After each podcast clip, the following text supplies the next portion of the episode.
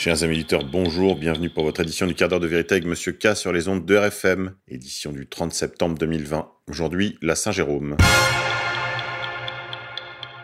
Au jardin, il est temps de faire un traitement à la bouillie bordelaise à titre préventif contre cloques et moniloses sur les arbres à noyaux, de préparer la plantation des bulbes du printemps et d'œilletonner les artichauts sous climat doux. 30 septembre 1966, Baldur von Schirach et Albert Speer, qui avaient été condamnés pour crimes de guerre nazis, sortent de la prison de Spandau à Berlin-Ouest, où seul Rudolf Huss demeure incarcéré.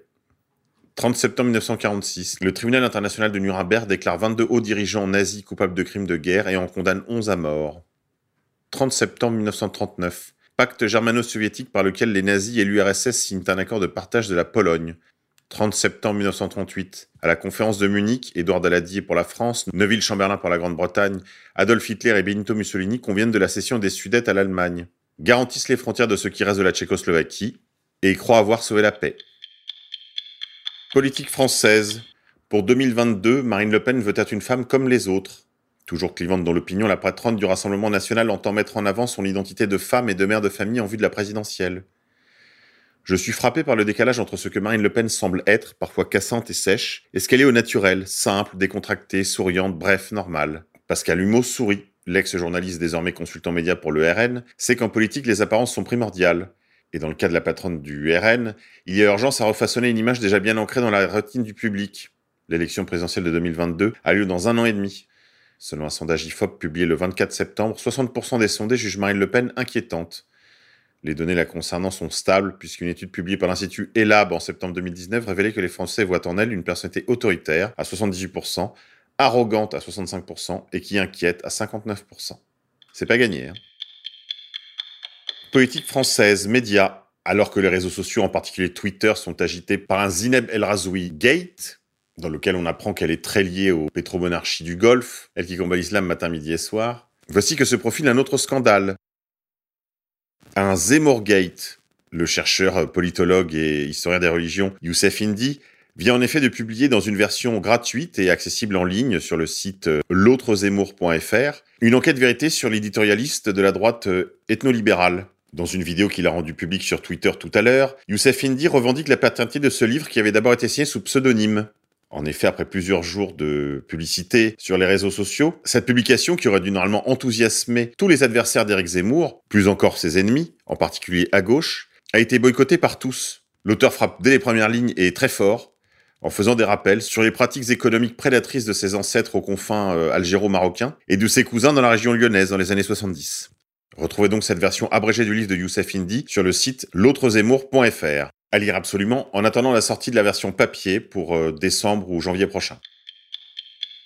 France d'après. Attaque à Paris. Terrorisme de synthèse, l'aide sociale à l'enfance face au risque de radicalisation de jeunes vulnérables. À quel moment Zahir Hassan Mermoud, principal suspect de l'attaque au hachoir près des anciens locaux de Charlie Hebdo, a-t-il basculé dans la radicalité? À son arrivée en France, Zahir Hassan Mahmoud a prétendu être mineur et a été pris en charge par l'aide sociale à l'enfance du Val d'Oise. L'homme n'était pas fiché et les services départementaux n'ont pas noté de signes de radicalisation. La prise en charge de la radicalisation est au cœur des nouveaux défis de l'aide sociale à l'enfance. Depuis les attentats de 2015, de nombreuses formations sont mises en place pour les éducateurs. Zahir Hassan Mahmoud a-t-il seulement menti sur son identité? Ou le principal suspect de l'attaque au hachoir près des anciens locaux de Charlie Hebdo est-il également parvenu à dissimuler sa radicalisation?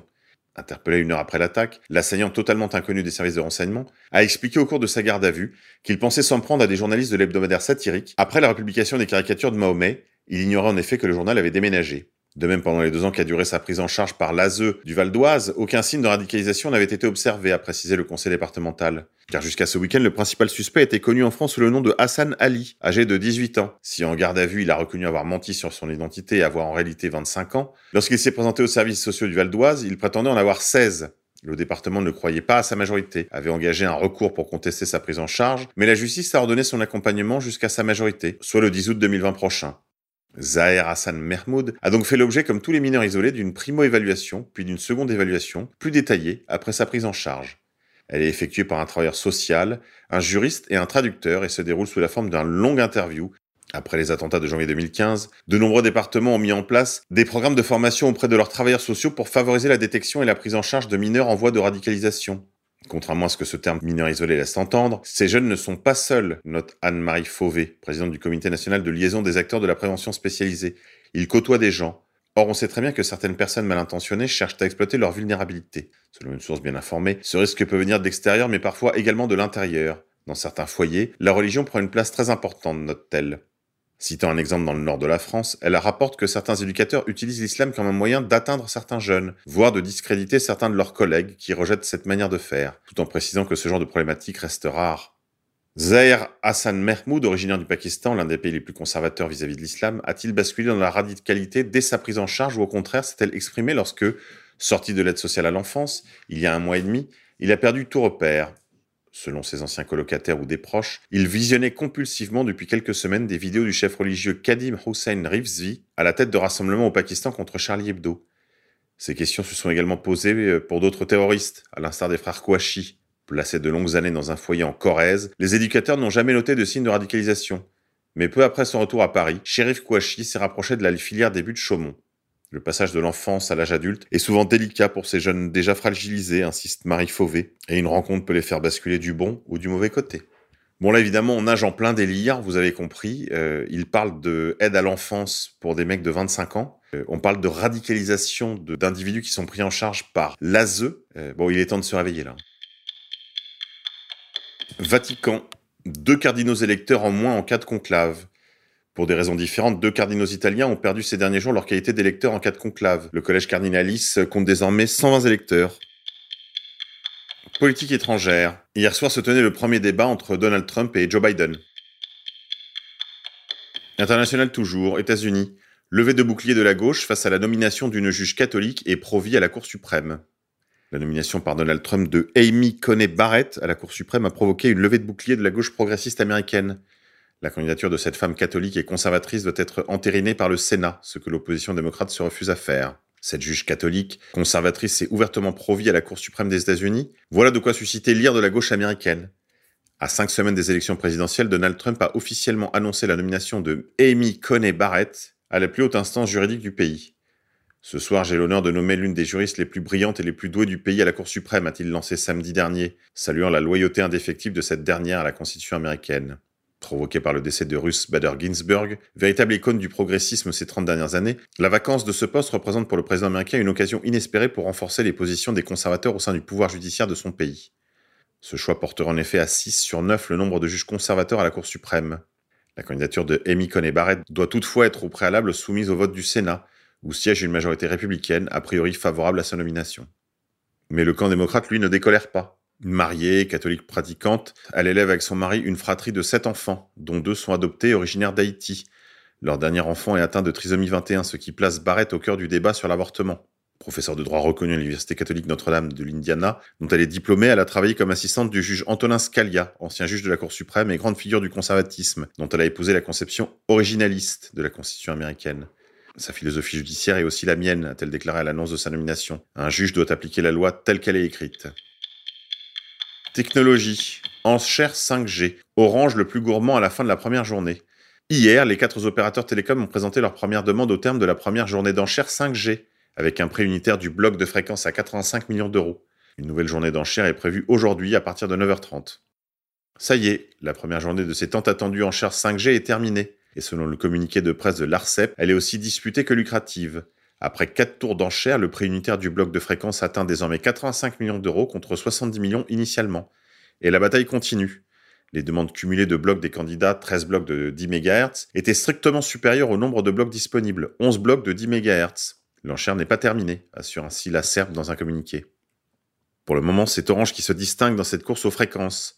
Avec 5 blocs demandés, l'opérateur dont l'État est actionnaire s'est montré le plus gourmand, Derrière, SFR et Bouygues n'en demandent que 3 et Free Mobile se contente d'une paire. Dès aujourd'hui, le cinquième tour des enchères débutera avec des blocs de fréquences lancés à 90 millions d'euros chacun.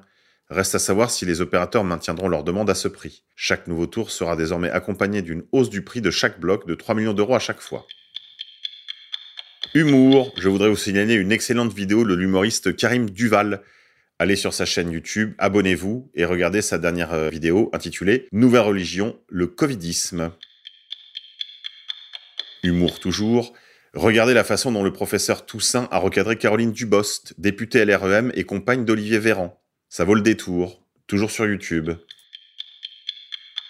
Enfin, pour ceux qui ont encore des doutes sur notre euh, caractère euh, conspirationniste, allez donc regarder la vidéo du rabbin Amon Itchak qui condamne le projet de puçage des enfants euh, israéliens tel que présenté par le premier ministre israélien Benjamin Netanyahou.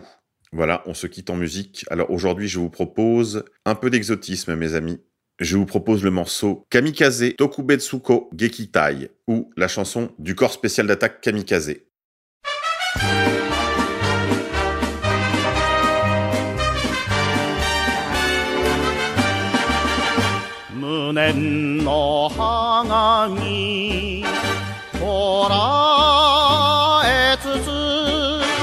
待ちに待ちたる。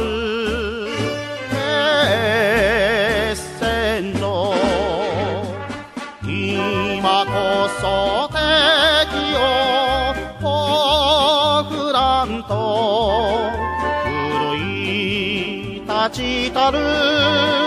若桜この一戦にざれば祖国の行く手いかならん。撃滅せよの命受けし神風特別攻撃隊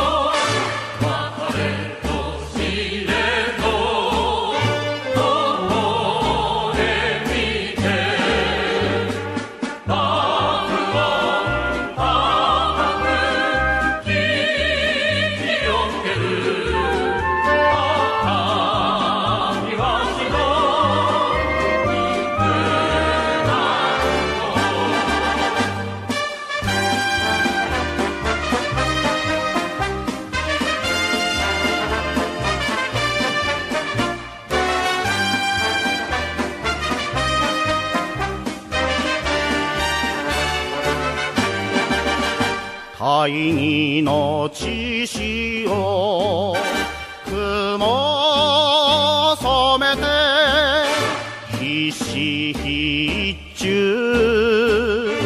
体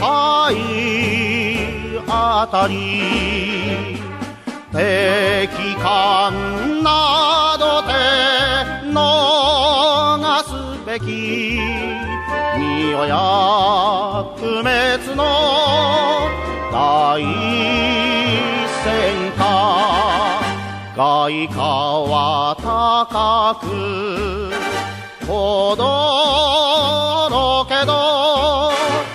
今は帰らぬ。